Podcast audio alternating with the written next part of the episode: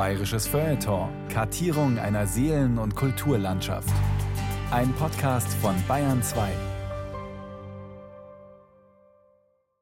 Heute gratuliert das bayerische Feuilleton einer Frau, die irgendwie so ganz und gar perfekt scheint. Klug, engagiert, fast zu schön, um wahr zu sein. Senta Berger hat Geburtstag. Die große Schauspielerin, das Wiener Vorstadtmädel, das sogar Hollywood eroberte, wird 80. Fassen kann sie das selbst nicht. Die Zahl steht auf der Torte. Gut, also glaube ich sie.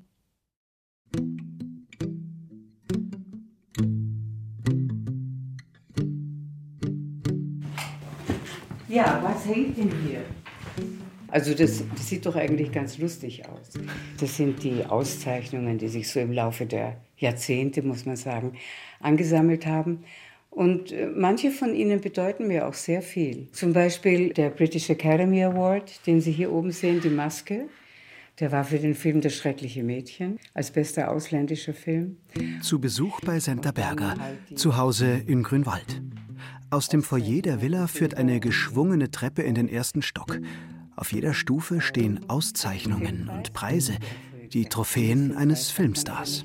Und dahinter gleich meine Lieblingsauszeichnung der Charlie Chaplin, Schuh, sehr schön gemacht, eine sehr schöne bronzene Arbeit. Daneben steht ein Bambi und noch einer. Und irgendwo müsste dann auch noch sein, die goldene Kamera ist hier, der Grimme-Preis dahinter. Aber wissen Sie, ich würde das nicht aufheben, wenn es nicht tatsächlich jeweils etwas bedeutet für mich. Es ist immer ein Moment, an den ich mich dann gerne erinnere, wenn ich mich erinnere. Was für eine Reise. Sie beginnt in Wien, führt dann von den Alpenidyllen des Heimatfilms in die karge Westernlandschaft Hollywoods. Die Leinwand gibt den Blick frei auf den heldenmütigen Kampf einer zusammengewürfelten Truppe. Charlton Heston, Richard Harris, Senta Berger. Ein Kampf gegen einen Feind ohne Gnade. Weiter nach Paris, London, Rom und schließlich München, um von hier aus weitere 40 Jahre Fernsehgeschichte zu schreiben. Zum Beispiel mit ihm hier, Helmut Dietl. Dass man endlich da mal festgestellt hat, dass diese Frau mehr ist als nur so ein hübsches Ding da. Ja? Und ich meine, wenn sie in Amerika geblieben wäre, hätte die mit Sicherheit dort eine große Karriere gemacht. Gut, es zeichnet sie charakterlich auch aus, dass sie nicht da geblieben ist. Ich bin eine ganz normale, junge, intelligente Frau des 20. Jahrhunderts, die von ihrer Umgebung anders gesehen wird, als sie wirklich ist. Über 100 Kinofilme, mehr als 80 Fernsehproduktionen. Sie spielt Theater auf den großen deutschsprachigen Bühnen und gründet eine Produktionsfirma mit ihrem Mann. Sie ist gefragt mit 30, 50 und auch mit 70 Jahren. Senta Berger verfügt über eine seltene Gabe, etwas, das sich schwer fassen lässt, nur spüren. Über jede Rolle, jeden noch so kleinen Auftritt, jede persönliche Begegnung mit ihr legt sich diese ganz spezielle Aura. Eine Art Filter, der Senta-Filter. Er macht das Mondäne nahbar, menschlich und lässt selbst das Mediokre glänzen. Und verdeckt die Schatten auf dem eigenen Leben. Manches Mal lese ich Dinge über mich, wo ich das Gefühl habe, das ist immer alles so glatt gegangen, so von einem Kapitel ins nächste, eine Station in die nächste Station. Das waren auch schwierige Jahre für mich.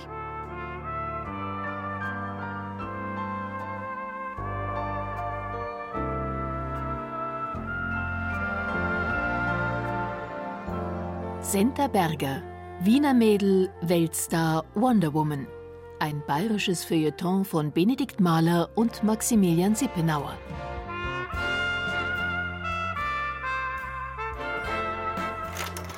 Wer möchten Sie sein? Wer möchte ich sein? Wer möchte ich sein? Vielleicht Maria Theresia. Das wäre ganz hübsch. Warum? Maria Theresia war eine bemerkenswerte Frau. Sie war Kaiserin, sie hat ein großes Reich geschaffen, sie hat 14 Kinder gehabt, sie hat einen Mann gehabt, der sie dauernd betrogen hat und den sie aber trotzdem fest an der Kandare gehalten hat.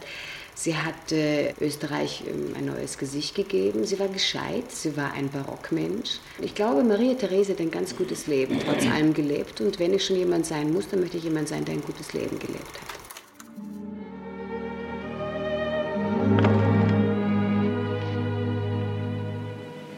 Würden Sie Lieutenant Harin auf Wiedersehen für mich sagen? Mit Vergnügen. Hat mich so nett um den Tanz gebeten. Es war, als ob wir in einem Ballsaal in Wien wären. Es war eine schöne Illusion. Der Lieutenant hat Stil. Und er ist vor allem sehr charmant. Er ist ein Abenteurer. Aber ich mag ihn trotzdem.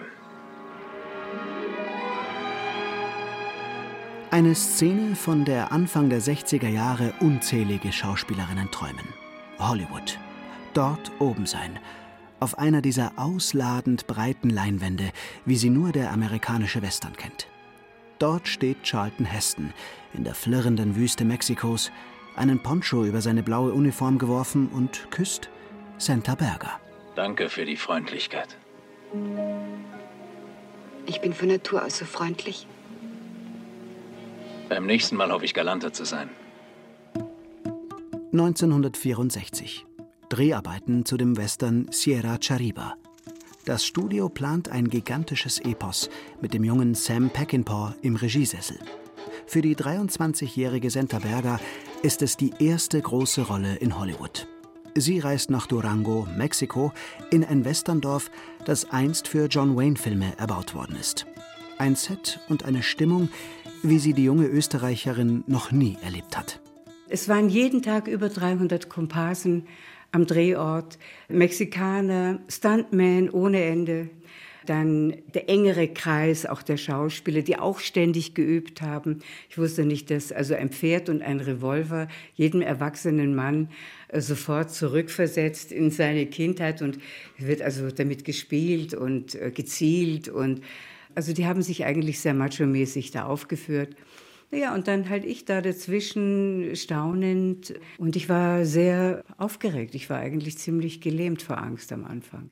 Im deutschsprachigen Film ist Berger zu diesem Zeitpunkt bereits ein Shootingstar, spielt neben Hans Moser in Heimatfilmen wie Die Lindenwirtin vom Donaustrand und hat bald auch Hauptrollen. In Es muss nicht immer Kaviar sein und diesmal muss es Kaviar sein, steht sie an der Seite des damaligen Superstars des österreichischen Kinos, Ovi Fischer. Trotz der Erfolge daheim, der Sprung nach Hollywood ist riskant. Alles, was ich da sah, hat mich abgestoßen. Mario Adorf. Neben Santa Berger der zweite Deutsche am Set von Sierra Chariba. Dieser Konkurrenzkampf, den ich nicht kannte aus Europa. Ich hatte hier nie das Gefühl, dass ich Ellbogen brauche, dass ich mich vordrängen muss. Und in Amerika merkte ich, dass das die Hauptbeschäftigung von Hunderttausenden Menschen dort ist, hinströmen nach Hollywood, um Weltkarriere zu machen. Und das ist ein Haifischteich. Für deutschsprachige Talente ist das Hollywood der 60er so verlockend wie gefährlich. Nicht wenige Karrieren sind hier zerschellt. Man begegnet den Crowds misstrauisch. Die Verbrechen des Nationalsozialismus sind nicht vergessen. Und es gibt eine handwerkliche Hürde. Der American Accent. Bloß nicht wie ein Ausländer klingen. Und wenn doch? Mario Adorf verpasst man in Sierra Chariba vorsorglich die Rolle eines Mexikaners, der kaum sprechen darf. Und auch für Senta Berger wird das akzentfreie Englisch zu einer großen Hürde werden. Vorerst aber hat sie ein ganz anderes Problem. Sie ist verliebt. Bevor ich nach Amerika geflogen bin, damals im Januar 1964, habe ich den Michael Verhoeven kennengelernt. Und ich habe gewusst, es ist ein Mann, der mir viel bedeutet. Und habe wirklich sehr ernsthaft darüber nachgedacht, wie wir unser Leben gemeinsam gestalten können. Dieser Gedanke hat mich begleitet, eigentlich durch die ersten Monate in Amerika. Karriere oder Liebe? Oder beides? Die Jahre in Hollywood werden die junge Santa Berger vor große Herausforderungen stellen.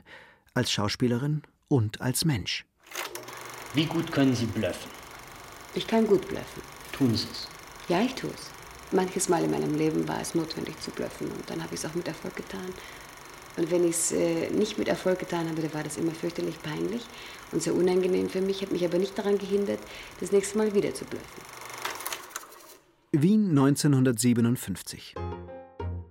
Im Schlosstheater Schönbrunn beginnt die Aufnahmeprüfung für das Max-Reinhardt-Seminar, Europas renommierteste Schauspielschule. Ein Schicksalstag für die naturgemäß kunstaffine Wiener Jugend. Zwei Vorsprechen über zwei Tage. Und am ersten Tag am Abend wird gesiebt. Das ist sehr, sehr grausam. Im Foyer wimmelt es von jungen Damen in Petticoats. Die jungen Herren tragen Anzug und Schlips. Nervöse Anspannung überall. Besonders aufgeregt eine gerade einmal 16-jährige Schülerin mit rotblondem Haar, Senta Berger. Zusammen mit ihrer Freundin Tua hat sie einen Plan. Wir hatten uns etwas Wunderbares ausgedacht. Wir würden immer in Zweierszenen auftreten. Antigone und Ismene, Maria Stuart und Elisabeth. Und diese Texte haben wir also wechselweise gelernt, sodass ich dann auch unter Umständen mal die Maria Stuart habe spielen können. Wir fanden das unheimlich schlau. Ein Plan, der freilich nur als Duo funktioniert. Doch am Morgen des Vorsprechens von Tua keine Spur. Plötzlich wird Senta Berger aufgerufen. Soll sie kneifen oder allein auf die Bühne? Wie sagt Antigone? Ich will alles sofort und vollkommen. Oder ich will nichts.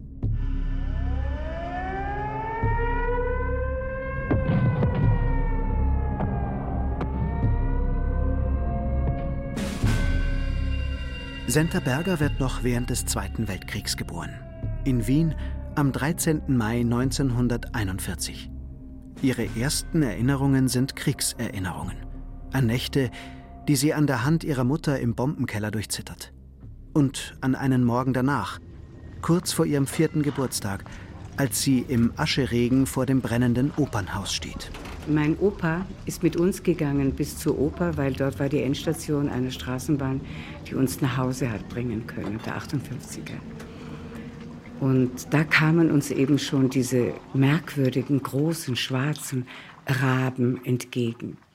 Und es waren diese Rußschwaden, die von der Luft heruntergeregnet sind auf uns. Die Eltern haben wenig.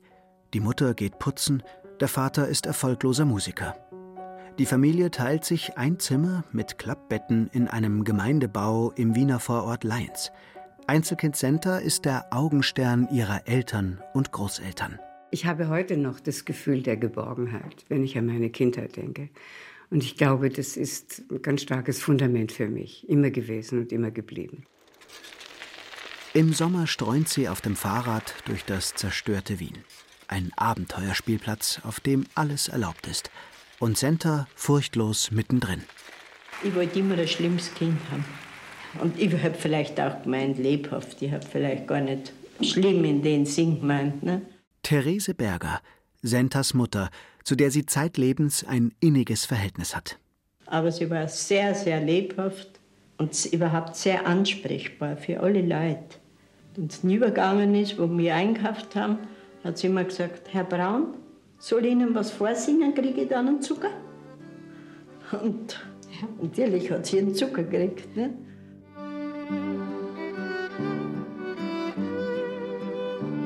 Ihr Faible für die Bühne entdeckt die kleine Senta früh und der Vater ihr Talent. Wenn er mit seiner Kapelle in einem Wirtsgarten aufspielt, nimmt er die Tochter mit. Mein Vater spielte Klavier und sein Freund spielte die Geige. Es war eine Sängerin da und ich trat auf und tanzte. Und das muss gewesen sein, noch in dem Sommer, bevor ich in die Schule kam. Ich habe eine Kritik gefunden äh, in, in einer der Kartons, die ich nicht gewagt habe, bis vor kurzem aufzumachen. Bei einem bunten Abend kobolzte die herzige Senta Berger über die Bühne. Der Vater, dessen Traum von einem Leben als Musiker sich nie vollends erfüllen wird, fördert das musische Talent seiner Tochter. Dreimal die Woche Ballettunterricht, zweimal die Woche Klavier. Lektionen fürs Leben.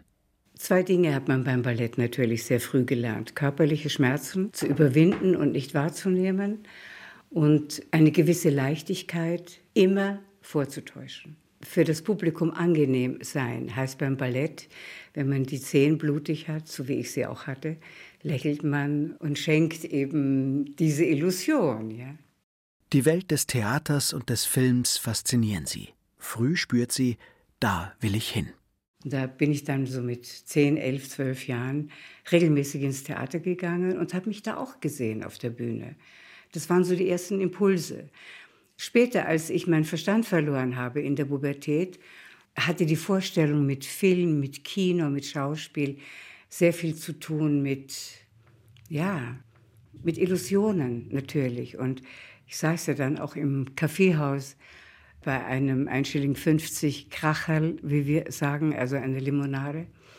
Und habe diese Filmillustrierten durchgeblättert. Und das war natürlich alles Illusion. Und so habe ich mir das dann auch eine Zeit lang vorgestellt. Ihre erste kleine Rolle hat sie 1954 mit 13. An ihrer Schule wird der Film Du bist die Richtige gedreht. Für die Kinder eine Sensation. Denn die Hauptrollen spielen die beiden Zwillinge aus der berühmten Kästner-Verfilmung Das doppelte Lottchen. An der Seite der Kinderstars darf Berger als eine von Dutzenden Komparsen aus der Schule stürmen.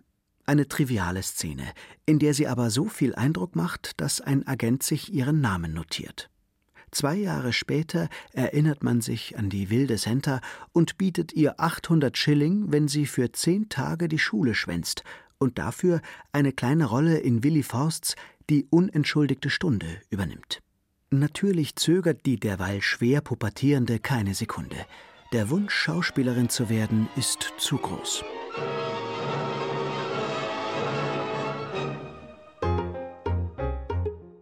Der entscheidende Tag der Aufnahmeprüfung im Reinhardt-Seminar.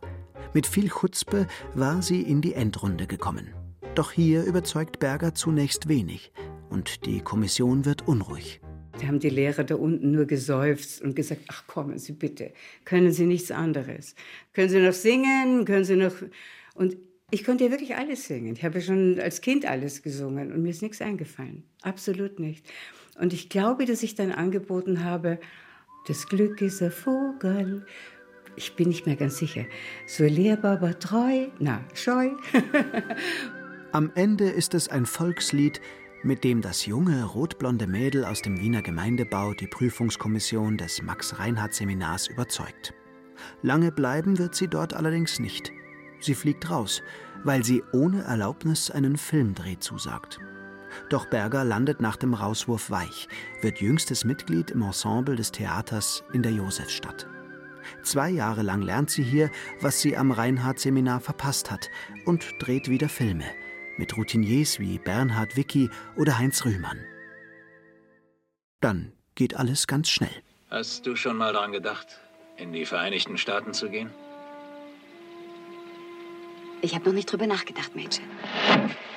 1964, zurück am Set von Sierra Chariba. Neben Charlton Heston spielt Senta Berger die furchtlose Dorfvorsteherin Teresa Santiago. Leider kommen Sie etwas zu spät. Wir können Ihnen nichts mehr geben. Keine Lebensmittel, keine Waffen, keine Frauen. Das wollen Sie doch wohl, nicht wahr? Es war ein Männerfilm, in manchen Passagen ganz großartig gemacht. Man sieht aber auch, wenn du einfach 30 Pferde in einen Fluss hineintreibst, was das bedeutet. Das bedeutet zehn Drehtage auf jeden Fall und zwei Pferde ertrinken und ein Stuntman hackt sich selber das Bein ab. Solche Sachen sind alle passiert.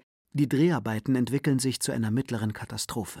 Regisseur Sam Peckinpahs Vision eines neuen Western-Typus, rau, ungeschönt, ohne Heldenglorifizierung, kollidiert mit den Vorstellungen des Hollywood-Studios. Heraus kommt Flickwerk und nicht der erhoffte Jahrhundertwestern. Für Sinterberger beginnt nun die Zeit des Klinkenputzens.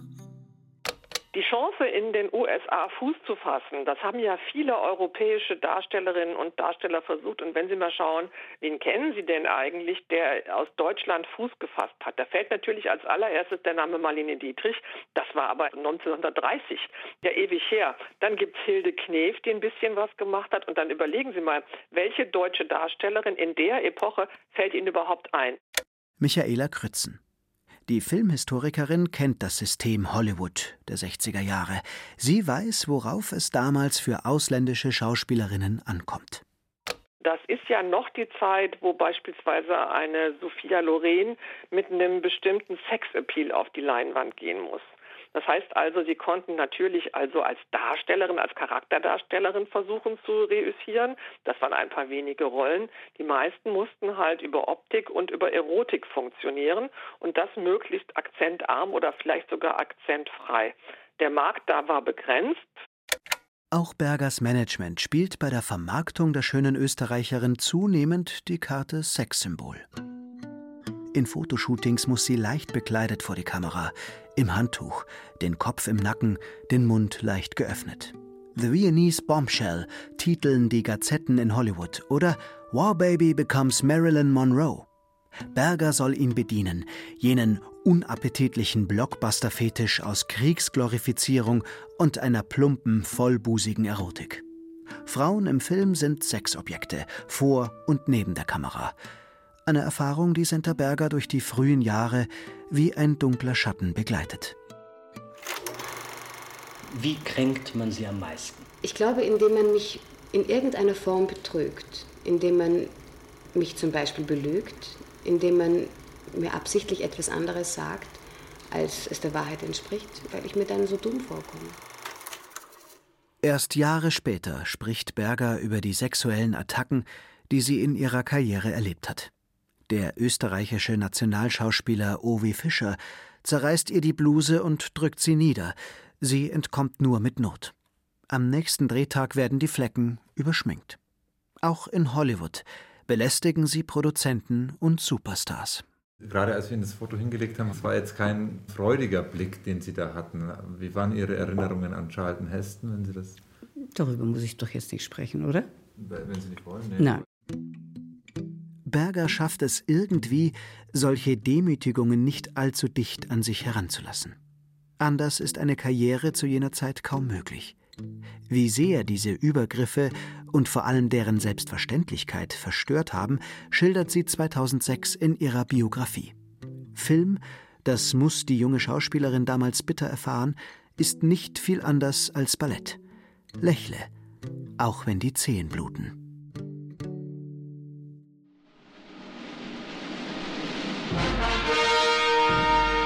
...1966. Die nächste Chance für die junge Wienerin. Sie soll in der US-amerikanischen Produktion Der Schatten des Giganten eine tragende Rolle bekommen. Der Cast ist illuster. Kirk Douglas, Frank Sinatra, Yul Brynner, John Wayne. Die Umstände dagegen sind heikel. Es war ungewöhnlich, dass ich besetzt worden bin von einem jüdischen Autor und einem jüdischen Regisseur und einem jüdischen Hauptdarsteller. Der Schatten des Giganten handelt vom israelischen Unabhängigkeitskrieg und der Gründung des Staates Israel. Gedreht wird in Israel, wo erst vier Jahre zuvor der NS-Kriegsverbrecher Adolf Eichmann gehängt worden war. Ausgerechnet hier soll nun die nichtjüdische Österreicherin Senta Berger eine jüdische Freiheitskämpferin spielen. Das hat man mir geweissagt. Also schon am Flughafen in Tel Aviv, wenn du ankommst, wirst du bespuckt werden und sie werden Eier auf dich werfen. Nichts davon geschah, ganz im Gegenteil. Sehr viele österreichische Emigranten hatten sich schon die Adresse besorgt des Hotels, in dem ich wohnte und haben mir kleine Briefchen geschrieben. Ich wurde da mit offenen Armen aufgenommen, viel mehr mit offenen Armen als in Amerika, als in Los Angeles. Ani ohevet otcha. Hä? Das heißt, ich liebe dich, Alu Stone. Auch ein General sollte das auf Hebräisch lernen. Niemand wird mich lieben, wenn das hier vorbei ist. Nach Der Schatten des Giganten bleiben neue attraktive Angebote aus. Hollywood entpuppt sich als ein Traum im Wartestand. Auch weil das Kino sich verändert. Weniger melodramatische Breitwandschinken, mehr Gesellschaftskritik, mehr echtes Amerika. Für eine Österreicherin fehlt es da an Figuren. In Roman Polanskis Meisterwerk Rosemary's Baby schnappt ihr am Ende Mia Farrow die Rolle weg. Auch Berger selbst befallen Zweifel. Als Steve McQueen sie für Thomas Crown ist nicht zu fassen engagieren will, lehnt sie ab. Ich war bei Norman Jewison für Thomas Crown und konnte die Rolle nicht spielen, obwohl er so freundlich war und immer sagte, du kannst es. Du hast ein musikalisches Ohr. Du musst es nur imitieren. Und ich habe es auch imitiert. Aber das Schreckliche ist, dann kannst du nicht spielen. Wenn du imitierst, bist du derartig gefangen in den Vokalen, die du nachmachen willst. Ich habe gewusst, diesen Continental Accent werde ich niemals verlieren. Senta Berger ist da nicht großartig als einzige gescheitert. Sie ist ja auch nicht gescheitert, sondern ihr hat dieser eine große Erfolg gefehlt, den man braucht. Denken Sie an eine Audrey Hepburn. Die kam aus Belgien. Die macht dann ein Herz und eine Krone. Zack, damit war die Sache gelaufen. Und dieses Zack, damit war die Sache gelaufen, das fehlt bei Senterberger in der Karriere. Zudem meidet Berger Rollen, die ihrem Ruf langfristig schaden könnten. Das Angebot, Bond-Girl zu werden, schlägt sie aus. Hollywood? Nicht um jeden Preis. Ich weiß auch nicht, ob das ein sensibler Punkt bei ihr ist, eine Enttäuschung bei ihr ist. Aber eigentlich glaube ich keine echte Enttäuschung, weil sie ähnlich wie ich, sagen wir doch ziemlich früh klar gesehen hat, das ist einfach nicht unser Bier. Ob ich da irgendwie mich lahmgelegt gefühlt habe, ich glaube nicht. Ich habe das Leben ja auch dort immer genossen. Es war ja auch toll. Und ich war verheiratet mittlerweile. Und mein Mann war in Amerika und hat als Arzt gearbeitet. Wir hatten eine tolle Zeit. Ich war privilegiert. Ich bin dankbar dafür. Nur irgendwann war mal Hollywood Hollywood. Und ähm, dann musste mein Leben und wollte ich, dass mein Leben weitergeht. Ne? Würden Sie Ihren Schatten verkaufen? Nein, das wäre mir sehr unangenehm. Den brauche ich, nein. Warum? Ich weiß nicht, der gehört zu mir. Ich meine, da kann ich gleich meine rechte Hand abhacken. Ich finde, der Schatten gehört mir.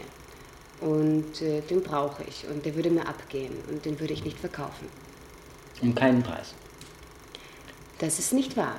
Wenn ich es müsste, vielleicht um meinen Mann zu retten, eine Märchensituation. Aber bitte, dann würde ich es tun. Aber ähm, fast um keinen Preis.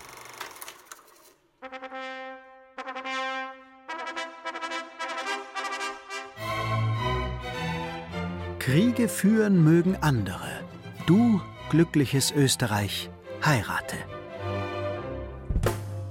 Senta Berger heiratet 1966. Michael Verhöfen, Medizinstudent und seit seiner Jugend Schauspieler.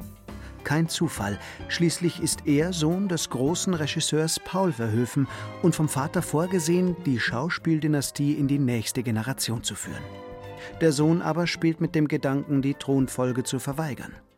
In diesen trotzigen Prinzen verliebt sich Senta. Natürlich, wie sollte es anders sein, auf einem Filmset.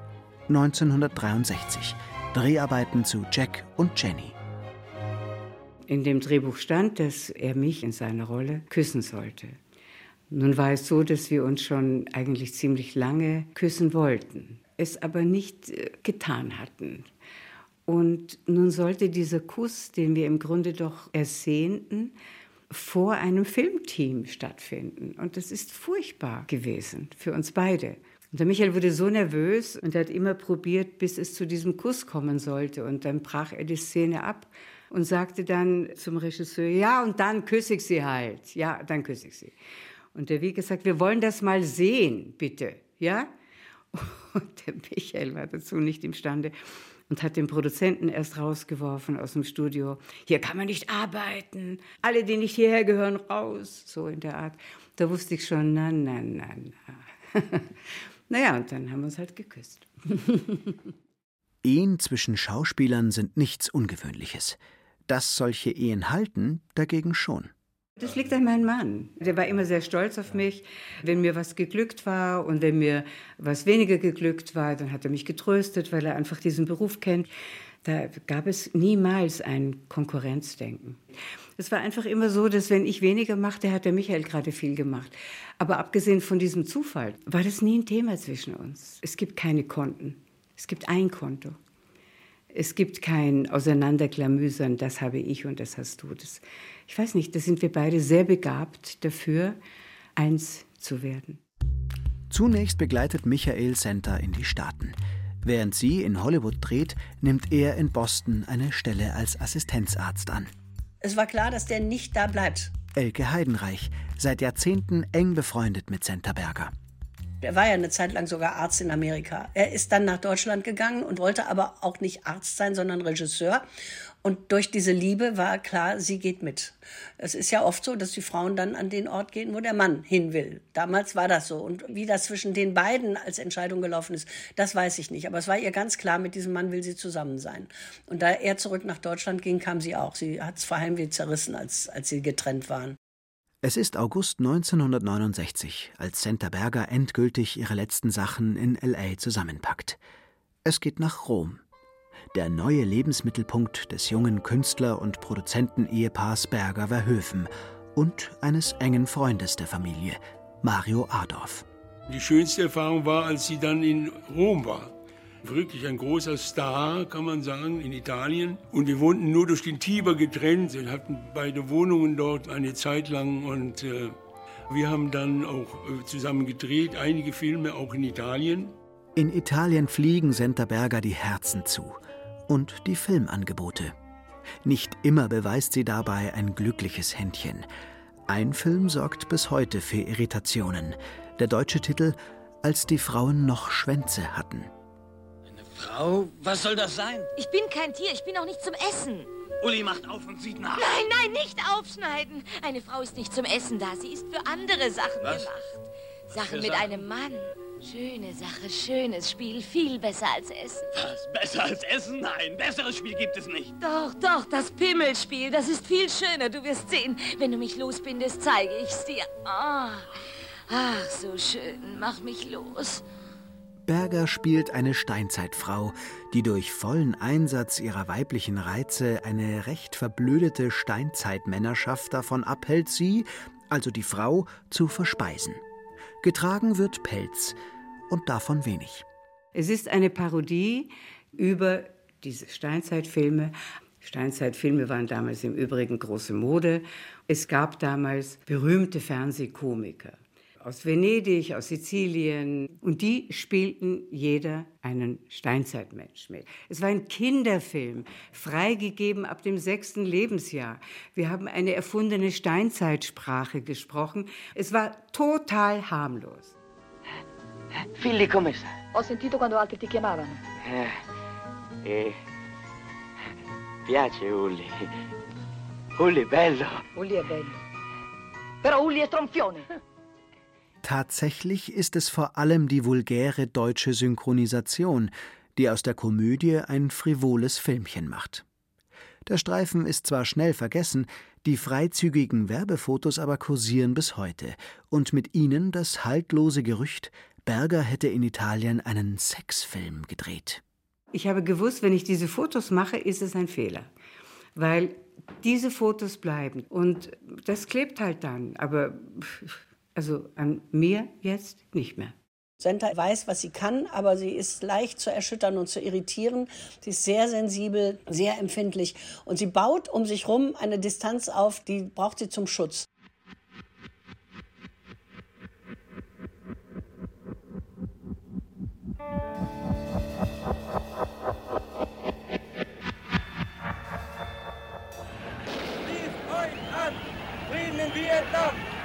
Euch an! Frieden in Vietnam! Der nicht enden wollende Vietnamkrieg hat nicht nur in den USA eine Welle des Protests ausgelöst. Auch in Frankreich und Deutschland gehen Studenten und Linke auf die Straße und Kunst wird untrennbar politisch.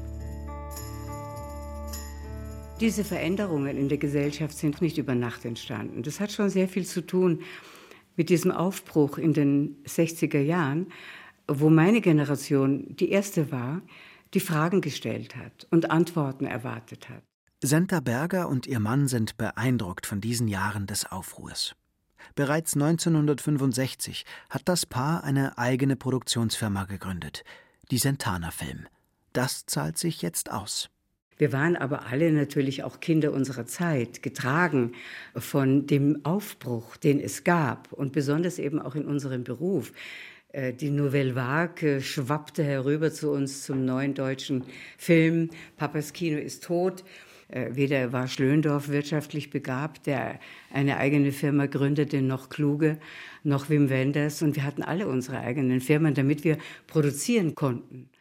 Noch in den Staaten beginnt Michael Verhoeven an seinem bis dahin politischsten Film zu arbeiten. Okay. Dieser Film spielt in Vietnam. Die Geschichte hat sich in Wirklichkeit zugetragen. 1966. Am Rande des Krieges. Unerheblich. Vietnam ist weit. Unser Film spielt in Deutschland. Das ist näher. Wir haben die Szenen auf Bayerisch nachgestellt. Bayern ist schön. Unser Vietnam wird Ihnen gefallen. Der Antikriegsfilm OK thematisiert die Gruppenvergewaltigung einer vietnamesischen Zivilistin durch amerikanische Soldaten. Verhoeven verlegt die Handlung in den Bayerischen Wald und sorgt mit OK 1970 auf der Berlinale für einen Skandal.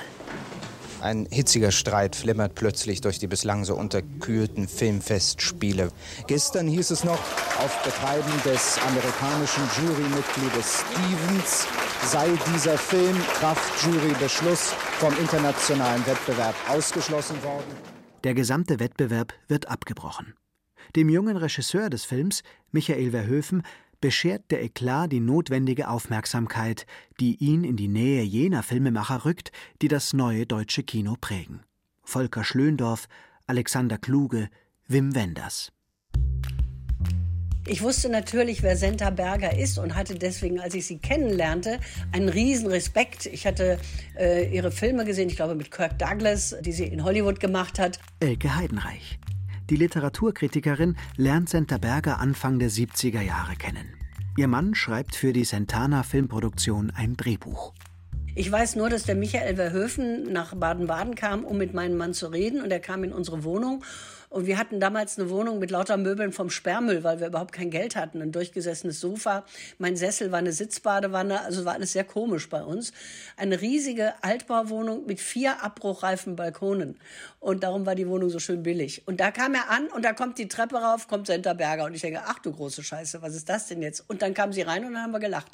Und dann mussten die Männer ja wichtige Dinge bereden zum Film. Und dann sind wir beide losgezogen in Café König, das berühmteste Café von Baden-Baden, und haben Törtchen gegessen. Und das wurde zwischen uns so ein Running Gag. Immer wenn ich Senta sah, hatte sie ein Tablett mit Petit Four oder Törtchen dabei. Und dann haben wir erstmal genascht und beim Naschen uns alles Mögliche erzählt. Wir waren sofort per Du, wir waren sofort ein Herz und eine Seele und sind am nächsten Tag baden gegangen an einen Baggersee, an den ich immer ging damals. Da lagen die Freaks rum und rauchten Joints. Das war so ein Hinterbaden-Baden, eben nichts Schickes, sondern so ein Baggersee. Und habe ich zu Senta gesagt, es war sehr heiß, es war Sommer, da baden wir aber alle nackt. Und sagt, so habe ich kein Problem mit. Und dann sind wir dahin und dann sagte einer, einer, ey, bist du nicht die Senta Berger? Und dann hat sie gesagt, ja, und das war überhaupt kein Thema. An Gesprächsstoff fehlt es den beiden Frauen nicht. Ein neuer Feminismus formiert sich. Frauen wurden ja immer noch wirklich verarscht und durften nicht selbst entscheiden. Und das hat uns immer aufgerieben. Über emanzipatorische Dinge haben wir ja oft geredet. Aber wir waren da ja alle so auf dem Trip, es muss sich etwas ändern zwischen Männern und Frauen. Das Herz muss in der Familie schlagen. Ausblick der Eltern auf kindgerechte Bedingungen. Leben ist bedroht in seinem gesetzlichen Schutz. Sie mit den Nazis auf einer Stufe. Aber hier, nein. Wird, hier wird getötet. Sie töten. Haben Sie Kinder? Ich habe zwei Kinder. Ich habe sechs und deshalb stehe ich hier. Und dafür haben Sie, haben Sie heute Verhütungsmittel. Es war eine Bemühung, tief in der Doppelmoral meines Landes zu graben.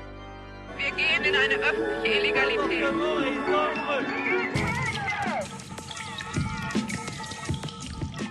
Im Sommer 1971 erschüttert eine Titelgeschichte des Stern die Bundesrepublik. Wir haben abgetrieben. Ein Bekenntnis von 374 Frauen. Darunter viele Prominente. Neben Romy Schneider und Michael Verhoevens Schwester Liz ist auch Senta Berger auf der Titelseite abgebildet. Sie bezichtigen sich damit öffentlich einer Straftat. Die von Alice Schwarzer initiierte Aktion fordert die Abschaffung des Paragraphen 218. Ein Gesetz noch aus der Kaiserzeit, das Frauen, die eine Schwangerschaft abbrechen, mit bis zu drei Jahren Gefängnis bestrafen kann. Dass die erste Seite vom Stern hier so spektakulär bestückt ist, hat sicherlich auch Sinn gemacht. Weil wir haben gesagt, es ist nichts, über das wir uns persönlich jetzt definieren wollen. Aber wir wollen uns alle solidarisieren und wenn es tatsächlich eine Anklage gäbe, dann wollen wir alle dahin gehen. Dass sie an der Kampagne Wir haben abgetrieben mitgemacht hat, das muss man wirklich mit ganz großem Respekt sehen. Zu dem Zeitpunkt war nicht klar, ob danach beispielsweise auch die Karriere beendet ist.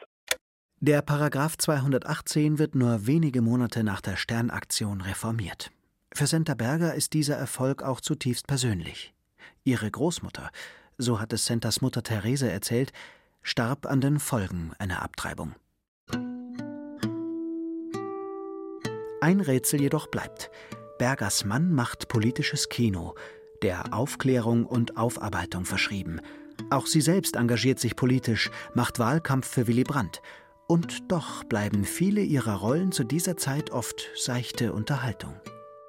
Sie sagt, ich hätte so wahnsinnig gerne in Deutschland andere Rollen gehabt. Aber das war damals die Zeit der Autorenfilme, also von Werner Herzog, von Fassbinder. Und da passte sie einfach nicht rein. Das war nicht Sentas Ding. Vielleicht war sie zu elegant, zu damenhaft, zu groß, zu sehr Sophia Loren und Claudia Cardinale und zu wenig Uschi Glas. Es gab damals wirklich im deutschen Film keine Rollen für sie. Das stimmt. Die erste richtig große war Kir Royal. Erst im Fernsehen wird Berger diese komplexen Figuren spielen, die ihr im Kino verwehrt bleiben. Bis dahin sollen aber auch noch einige Jahre vergehen, in denen anderes in den Vordergrund rückt. 1972 bekommt Berger ihr erstes Kind, Simon. Aus dem Paar wird eine Familie. Sie beziehen das große Haus in Grünwald, in dem sie bis heute leben. Bergers Eltern ziehen ein und vor allem Mutter Therese wird dem Ehepaar Berger Verhöfen den Rücken frei halten. Michael beginnt seine kinematografischen Ambitionen zu intensivieren. Berger, die mit Luca einige Jahre später noch einen zweiten Sohn bekommt, steckt zurück. Ich hatte plötzlich so viel am Hals mit der Sentane Filmproduktion, mit meinem schwierigen Mann, mit meinen beiden Kindern und mit meiner Arbeit, die ich dann wieder aufgenommen habe. Ich habe ja Theater gespielt, weil ich in Deutschland sonst nichts machen konnte. Ich hatte überhaupt gar keine Angebote. Ich möchte endlich an mich selber denken, vielleicht Geschichten und Gedichte schreiben. Ich will mir Zeit für meine Träume schenken leichtsinnig sein keck und Unsinn treiben. Ich möchte so gern. Statt Film spielt sie nun Theater, amtiert in der Rolle der Buhlschaft im großen Volksspiel Jedermann an den Salzburger Festspielen. Erst an der Seite Kurt Jürgens, dann an der Maximilian Schelz. Zurück in Österreich verzückt sie ihre theaterverrückte Heimat durch jenes Vexierspiel zwischen Volksnähe und entrücktem Zauber eines internationalen Stars. Dem Publikum ist sie beides in einem. Das freche Mädel aus dem Gemeindebau und die strenge Majestät. Acht Jahre gibt sie diese Rolle. Dann ist sie bereit für die zweite große Zeit ihrer Karriere vor der Kamera. Deutschland gibt es zwar seit den 50er Jahren, aber bis mal alle einen Fernseher hatten, hat es ja gedauert. Und man kann einfach sagen, in den 70er Jahren wechselt das Leitmedium. Es ist nicht mehr das Kino, sondern es ist das Fernsehen. Das müssen Sie sich so vorstellen wie jetzt, wo das Leitmedium ja auch wieder gewechselt hat, wo wir vom Fernsehen zum Internet respektive Streaming übergehen. Das fängt so langsam an und plötzlich ist es ein Erdrutsch. Beides existiert parallel natürlich weiter. Aber die Masse der Rollen gibt es dann beim Fernsehen. Und zu der Zeit war Senta Berger ja auch im Fernsehen sehr aktiv. Nicht die große Leinwand des Lichtspielhauses ist es, die Berger in Deutschland zur nationalen Ikone macht, sondern der flackernde Röhrenbildschirm, wie er mittlerweile in jedem deutschen Haushalt steht. Auch weil ein Regisseur begreift, dass die mittlerweile über 40-Jährige weit mehr ist als eine bloße Schönheit. Die Leute erkennen, Sie behauptet nichts, sondern sie ist es dann jeweils. Helmut Dietl. Weil sie ja doch verschiedene Rollen auch spielt, ist es eine große Qualität. Und das merken die Leute. Sie ist also, wie man so schön sagt, authentisch. Anfang der 80er Jahre plant Helmut Dietl nach Monaco Franze einen weiteren Mehrteiler fürs Fernsehen. Diesmal über die Münchner Schickeria. Hauptfigur der Klatschkolumnist Baby Schimmerlos. Senta Berger spielt dessen Freundin Mona. Warum schreibt denn keiner, dass diese mandalische Märchenmonarchie nichts anderes ist als eine ganz brutale Militärdiktatur? Ich meine, wer will denn das wissen? Aber der verrecken die Bergweg und die Kinder verhungern auf den Straßen und die, und die Gefängnisse voll sind mit politischen Gefangenen. Komm, hör doch auf. Das heißt der Allerweil von solchen Ländern. Das wird da immer so dahergeredet. Aber ob das wirklich so ist, das weiß auch keiner. Ja, dann recherchier doch das einmal. Statt Stöckelschuh und Busen. Es ist eine enorme Energie, die zwischen Senta Berger und dem Schimmerlos-Darsteller Franz Xaver Krötz fließt. Sie macht aus der Serie bis heute einen Glanzpunkt der deutschen Fernsehgeschichte. Auch weil Berger, nach all den Erfahrungen in Hollywood und Salzburg, sehr gut kann mit dem für seine Exzentrik gefürchteten Theatermann Krötz. Ich habe dann einen Film gemacht in Italien und Helmut Dietl rief mich an und sagte, du Sente, was sagst du dazu, wenn wir den Krötz nehmen? Ich habe natürlich sofort gesagt, nehmen. Und da haben wir uns kennengelernt und äh, wir hatten uns so viel zu erzählen, weil er war ja Reinhardtseminarist, so wie ich auch. natürlich groß und wie war das und wer hat dich unterrichtet und so und was sagst du und er ist dann rausgeflogen, ich bin auch rausgeflogen, das hat uns verbunden. Und wir haben so viel gequatscht, dass der Helmut ganz verzweifelt war und immer zu uns sagte, Kinder, Kinder. das war ganz lustig. Die Rolle der Mona schreibt Regisseur und Autor Helmut Dietl Senta Berger auf den Leib. Er ist der Erste, der ihre fast schon habsburgische Grandezza, die sich die Österreicherin als internationaler Film- und Theaterstar erarbeitet hat, mit ihrem besonderen Gespür für die einfache Welt zusammendenkt. Ich bin ja so ein Vorstadtmädel.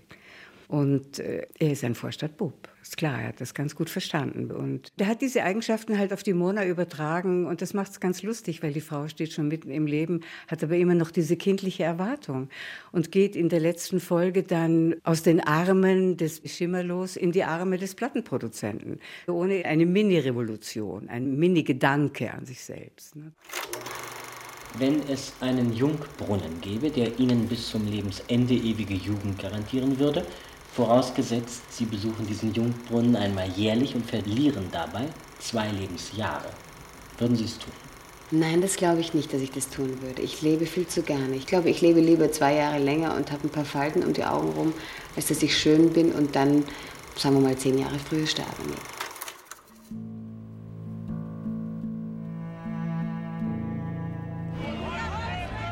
2009 erscheint der Fernsehfilm Frau Böhm sagt Nein. Senta Berger spielt eine spröde Buchhalterin, die kurz vor der Pensionierung moralische Integrität wahrt, als die Vorstände den eigenen Aktienkonzern verschachern, um sich selbst zu bereichern. Entschuldigen Sie, ich muss mit Ihnen noch einmal über dieses Beschlussprotokoll sprechen. Das geht so nicht. Das ist reine Makulatur. Ich weiß, dass Sie das sonst machen. Ja, ich mache das seit über 25 Jahren. Das hier ist schon rein formal fehlerhaft. Der Briefkopf ist falsch und die Unterschriften fehlen.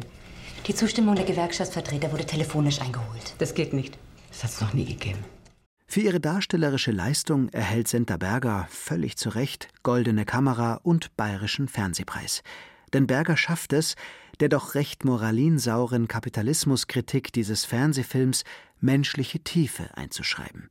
Solche raffinierten, mitunter auch brüchigen Nuancierungen gelingen ihr immer wieder in den Rollen, die sie nach Kier Royal im deutschen Fernsehen übernimmt. Jetzt halt aufpasst, dann hätt's mich gesehen. Die schnelle Gerti.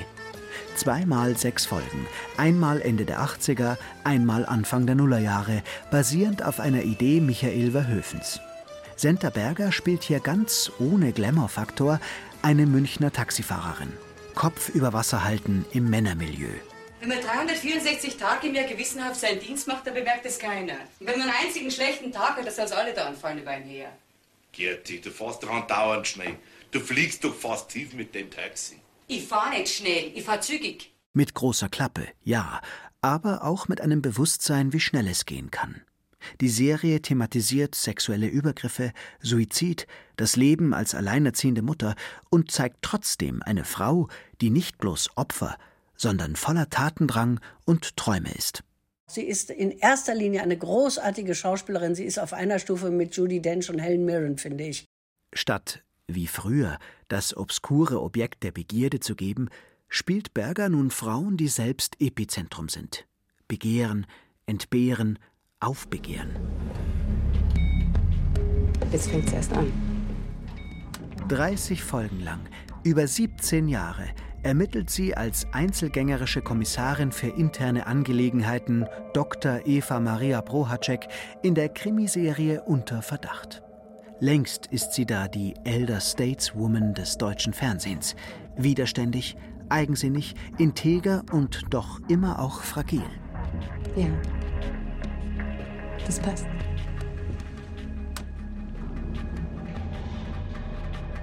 Vielleicht hat es was zu tun mit den Zweifeln, die man ja auch immer hat in dem Beruf und mit den Zweifeln, die ich eigentlich seit Beginn meiner beruflichen Entwicklung gehabt habe, dass man alles überprüft und nochmal überprüft und sehr kritisch ist mit sich selbst und eigentlich nie fertig ist mit dem Prozess. Also ich bin erst neulich gefragt worden, seit wann können Sie diesen Beruf? Ja, seit wann? Ich, ich gehe noch. Ich, ich lerne noch. Ich habe noch einen Weg. Ne? Für das Kino steht sie wieder 2016 vor der Kamera. Willkommen bei den Hartmanns. Regie führt ihr ältester Sohn Simon, neuer Thronfolger im Künstlerhaus Berger Höfen. Mit weit über 70 Jahren gibt Senta Berger eine ältere, großbürgerliche Dame, die ihre humanistische Ader entdeckt und einen Geflüchteten aufnimmt und spielt damit alle an die Wand. Kokett, klug, vor allem aber mit viel Selbstironie.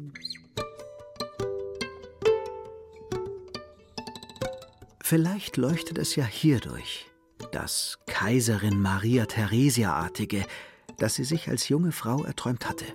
Eine gescheite Frau, die ein Reich erschaffen, zwei Kinder großgezogen und ihren nicht immer einfachen Mann 50 Jahre an der Kandare gehalten hat. Ein Barockmensch. Jemand, der ein gutes Leben gelebt hat.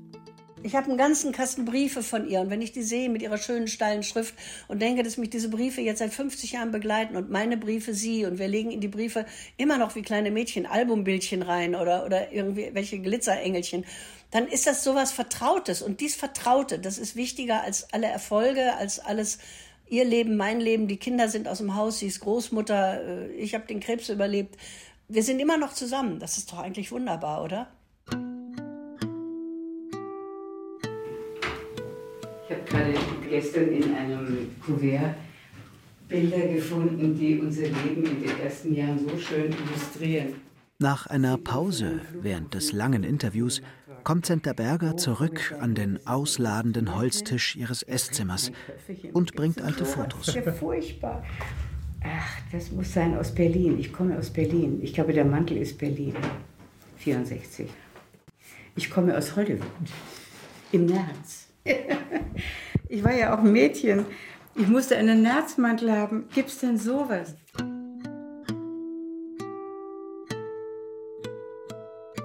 Aus Berlin kommend trägt sie den coolen Ledermantel. Bei der Rückkehr aus Italien das schicke Kostüm und ein andermal die opulente Robe eines Superstars. Und es war so eine Sensation in meiner Familie, als ich gesagt habe, äh, also Mutti am Telefon, ich habe mir einen Nerzmantel gekauft. Hat sie gesagt, oh, sag mal, ja, aber du wirst ihn ja nicht sehen, weil wenn ich jetzt im Mai nach Wien komme, dann ist es ja nicht die Saison für einen Nerzmantel. Dann hat sie gesagt, es ist so ein kalter Mai.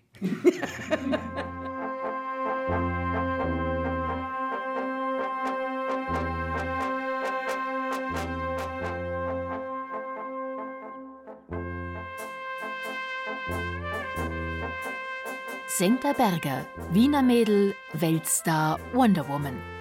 Sie hörten ein bayerisches Feuilleton von Benedikt Mahler und Maximilian Sippenauer. Es sprachen Werner Hertel und Julia Fischer. Ton und Technik Susanne Herzig. Regie Benedikt Mahler. Redaktion Lydia von Freiberg. Eine Produktion des Bayerischen Rundfunks 2021.